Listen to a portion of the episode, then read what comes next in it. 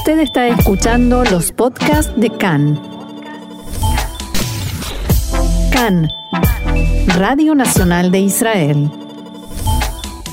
Seguimos adelante aquí en CAN, Radio Reca en español, Radio Nacional de Israel. Nos vamos hacia España porque ya estamos en contacto con Maite Rodríguez, quien es directora del Centro de Estudios Judeo-Cristiano que pertenece al Arzobispado de Madrid. Maite, shalom y muy bienvenida acá en la Radio Pública de Israel. Muchas gracias a vosotros por contactar. Un gusto y bueno, para empezar nos gustaría saber eh, qué es este Centro de Estudio Judeo-Cristiano, a qué se dedica, quiénes lo conforman. Bueno, el centro funciona desde el año 1962 empezó siendo una amistad judeocristiana simplemente por con la congregación de Nuestra Señora de Sion que ahí en Jerusalén está el Instituto Ratisbon que lo dirigen los hermanos de Sion y en la, en la ciudad vieja está también el convento del Esceomo, que también es de las hermanas de Sion. Vinieron a España en el año 62, hicieron una amistad y luego después en el año 72, después del Concilio Vaticano II, el Arzobispado de Madrid decidió que en lugar de ser simplemente una amistad, debía de ser algo más oficial y entonces, aprovechando toda esa estructura, creó el Centro de Estudios Judeo-Cristianos que eh, desde el año 72, que ahora precisamente cumplimos 50 años en este año, más las 10 que ya teníamos como amistad. Y desde entonces seguimos trabajando, pues nuestro ideario principal es mm, eh, dar a conocer el judaísmo, las raíces judías del cristianismo, la persona de Jesús y el ambiente en que vivió como judío, el estudio de la Biblia como palabra de Dios, tanto para judíos y cristianos, trabajar contra los prejuicios y fomentar el conocimiento mutuo y la verdadera amistad, pero siempre respetando las diferencias. Mm. Recordar que la alianza de Dios con su pueblo nunca ha sido derogada y también trabajamos en las reflexiones acerca de la SOA y del significado de la tierra para el pueblo de, Israel. Esa es como si dijéramos nuestro, nuestro leitmotiv y a partir de ahí somos una institución que es la única institución oficial de la Iglesia para el diálogo con el judaísmo aquí en España.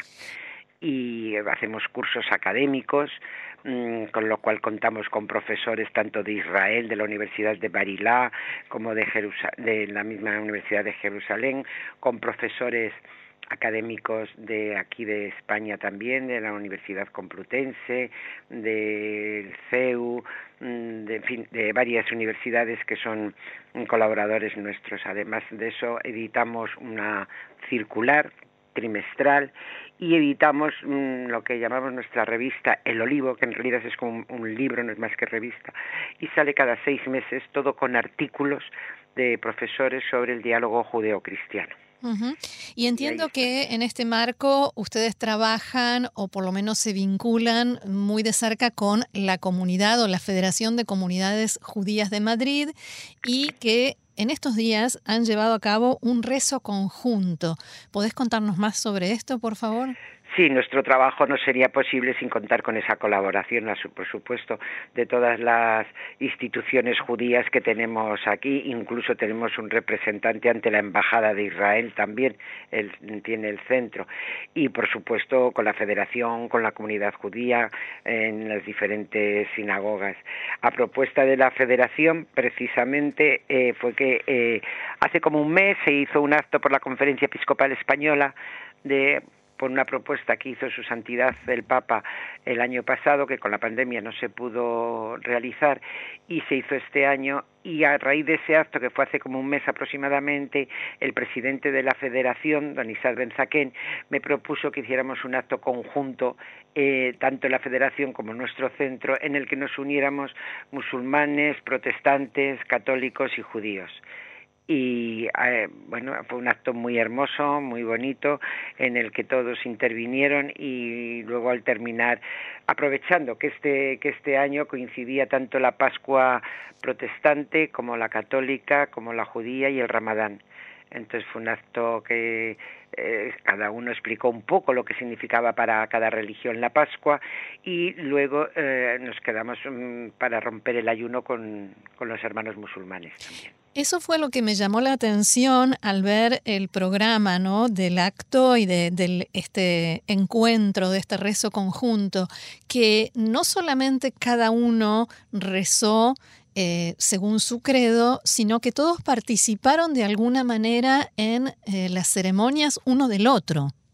Absolutamente, o sea, bueno, en realidad el rezo, cada, efectivamente, como usted ha dicho, cada uno hizo la oración eh, según su, su fe y luego al terminar fue algo conjunto. Y fue mm, se escogió un, texto que todos podíamos asimilar y, sí sí fue muy bonito muy bonito muy hermoso. Ojalá que sea una semilla que, fructifique porque las religiones deben de ser eso eh, paz Sí, y hasta, esa era mi siguiente pregunta. ¿Hasta qué punto esto fue algo eh, único de, de, una vez, de un encuentro, o piensan en llevarlo a un proyecto con alguna continuidad?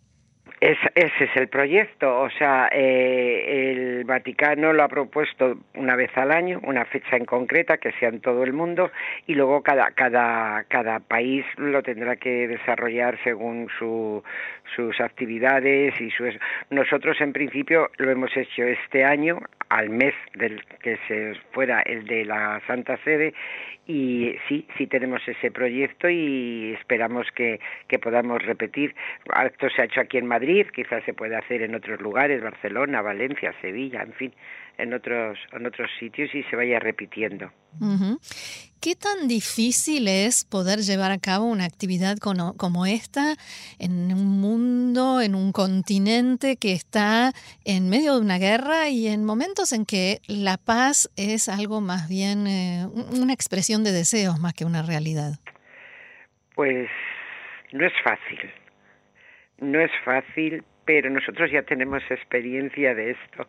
Eh, cuando ya le digo que nuestro centro existe desde el año 62 y recuerdo que cuando fue el juicio de Eichmann en Israel, eh, propusimos hacer, eh, estaba todo muy soliviantado aquí en Madrid y tal, y propusimos hacer un encuentro, lo que llamamos una paraliturgia, en el que hicimos un rezo conjunto judíos y cristianos, escogiendo unos salmos y juntos mm, eh, rezar. Y fue algo hermoso, hermoso. Se hizo en una iglesia de Madrid, la coral de la sinagoga vino a rezar, eh, fue algo muy bonito. Eh, se hizo por, entonces estaba comenzando el centro y de verdad se paralizó la calle, se llenó la, la iglesia, salimos en toda la prensa, en, en, la prensa alemana, en Reuters, también fuimos criticados porque se creía que eso no era siempre hay extremistas en todas las religiones, pero mm, lo hicimos y, y, tenemos pensado repetirlo, sí, sí, efectivamente. Y a propósito de críticas, este tipo de actividades eh, o por este tipo de actividades ustedes no reciben críticas tanto por hacer participar eh, a judíos como a musulmanes? Siempre hay descontentos, pero mm, ¿qué le vamos a hacer? Si, si, no, si vamos a hacer caso de eso no avanzaríamos nunca.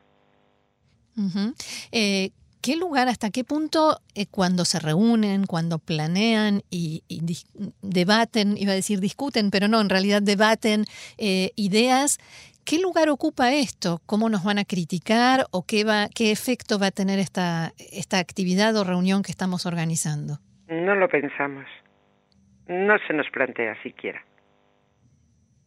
sabemos lo que queremos hacer, cuál es nuestro ideario y, ahí avanzamos.